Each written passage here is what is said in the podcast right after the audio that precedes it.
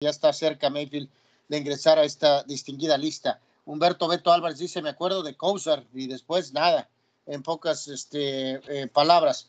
Eh, gracias a todos los que contestaron. Aquí hay muy buena participación. Eh, William Mitch Boney dice Couch y Manciel, los, los peores.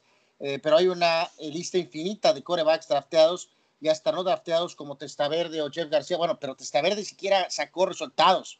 Dice. Mira, Cabeza Verde llegó, Cabeza Verde llegó a la liga con Tampa y era el que decían iba a ser el coreback que iba a revolucionar la posición. Digo, ¿tú te acuerdas, sí, sí, sí, pero él está en la lista de votos de Tampa.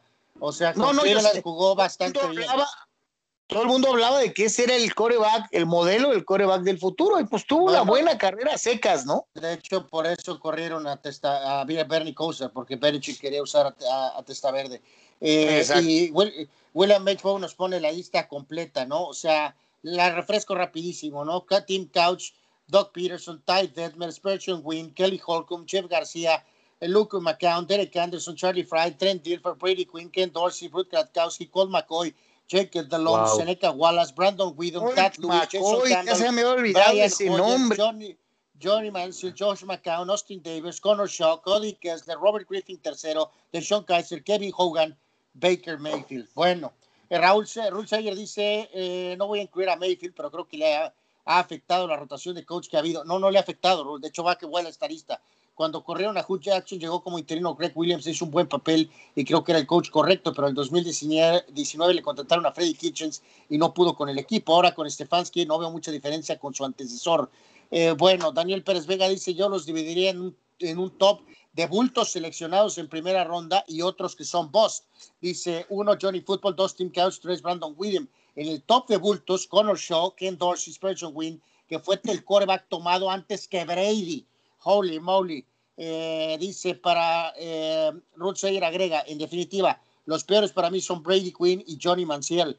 Arturo Carrilla, eh, Carrillo dice, el peor de todos es eh, Manciel vino, vino él junto con Leaf y va junto con Leaf y Jamarcus Russell como los peores en toda la lista. Dos Couch, tres Trent Dilfer, cuatro Brady Quinn, quinto Robert Griffin, tercero. Yo creo que el pobre Dilfer, eh, lo, póngalo de, vuelta yo te, póngalo de vuelta en Tampa, ¿no? yo te digo algo, eh, Anuar, eh, en cuanto a publicidad, o sea, es, es depende de cómo te lo vendieron antes de verlo jugar, por lo que había hecho o dejado de hacer en la universidad creo que mm, a, Colt McCoy también dijeron que era eh, la última Coca-Cola en el desierto y no pasó nada.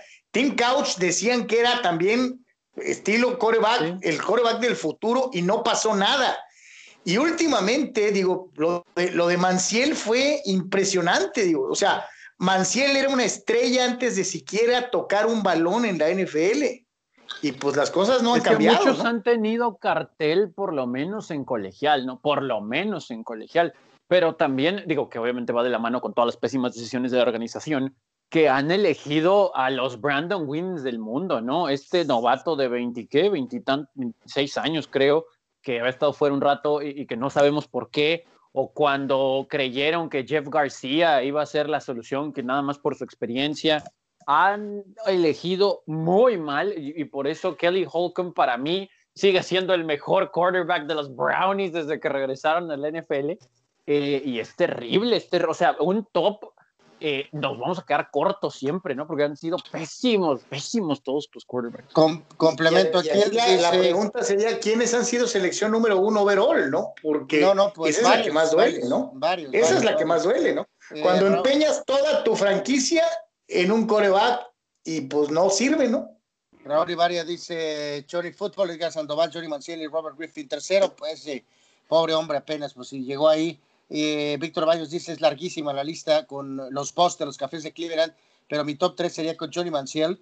Nos salvamos en Cowboy Nation de que no lo tomara Jerry Jones, Tim Couch, el 2 y Brandon Whedon el tercero. Y este sí nos cayó en los Cowboys para proteger a Rombo con sus decisiones y cuando le tocó entrar fue malísimo y una mención especial para el que para, el que para mí esperaba mucho de él era Brady Quinn.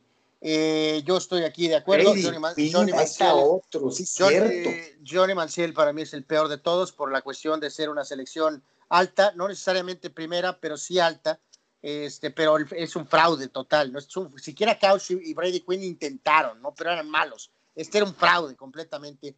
Para mí, Johnny Manziel es uno, eh, dos este, es Tim Couch y tres es Brady Quinn.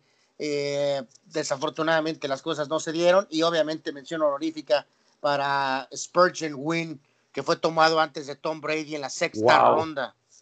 Este, así que digo, es impresionante la sala de este equipo en esa posición desde que se fue Couser, o bueno, que lo corrió el monje, y después de que desaparecieron y volvieron, como decían. Así que reitero, muchachos, yo voy Manciel, Couch, Brady Quinn, inmersión honorífica para Spurgeon Win.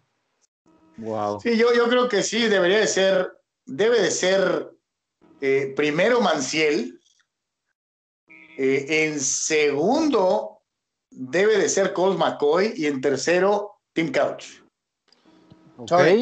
Yo voy con Johnny Baseball, porque hay que recordar que alguna vez estuvo acá con los padres. Creo que los padres ahí me lo vistieron, le pusieron gorra y jersey y toda la cosa. No salió esa temporada. El uno para el otro. Eh, bueno, en aquellos tiempos, en aquellos tiempos. Johnny Football, el uno, por el hype, por todo. Por todo, por todo. Johnny Football, el uno. El dos, voy a ir con Brady Quinn, porque también, si, si tenemos que ser honestos, no hablaba tanto como Johnny Mansell. El hype era similar, ¿eh? O sea, de Notre Dame, el muchacho, y que los va a sacar, bla, bla, bla. Entonces pongo dos a Brady Quinn. Y tercero, voy a poner a Tim Couch por el simple hecho de que medio creo lo aventaron a los lobos, muchachos. O sea, cuando regresó la organización, dijeron, este es el bueno y él nos va a llevar al Super Bowl, cuando creo, honestamente, pues lo primero era pues tratar de construir una, un equipo pues, que medio se sostuviera, ¿no? Que, que, compitiera. Y creo que me lo aventaron a los dos porque no tenía nada, nada ese equipo. Y mención honorífica a Colt McCoy, que también se supone llegó con cartel. Y, nada, ese sería como que nada más cartel. un asterisco. Sí, sí, sí, sí. Así que Johnny Manziel, Brady Quinn y después Tim Couch y ahí a un ladito deteniéndoles las aguas Colt McCoy la gran pregunta, la gran pregunta aquí es, ¿no se habrán equivocado la gerencia general de Cleveland? Siempre han apostado por un coreback y a lo mejor primero había que construir todo lo demás y buscar la última pieza al final, ¿no? ¿O cómo ven? Eh, pues ya han intentado de todas las formas, ¿no? Así que recuerden, este Baker Mayfield es el coreback ahorita y como ya mencionaba algunos de ustedes, pues está no muy lejos de ingresar a esta lista.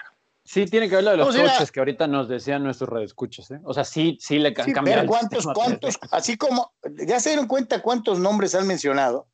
Eh, pues eh, eh, es la misma cantidad de coaches, ¿eh? Stefanski, Kitchen, lo de Williams, este, antes, no, bueno, no, no, no, no fue, sí, sí hay muchos detalles ahí, pero también en, defensa de lo que decía Anuar, pues por lo menos ahora han gastado y ni así Vamos a decir que ha sido lo de los coaches a ratos y a ver si con estabilidad este equipo medio puede caminar, pero pues hasta ahora no nos han demostrado nada.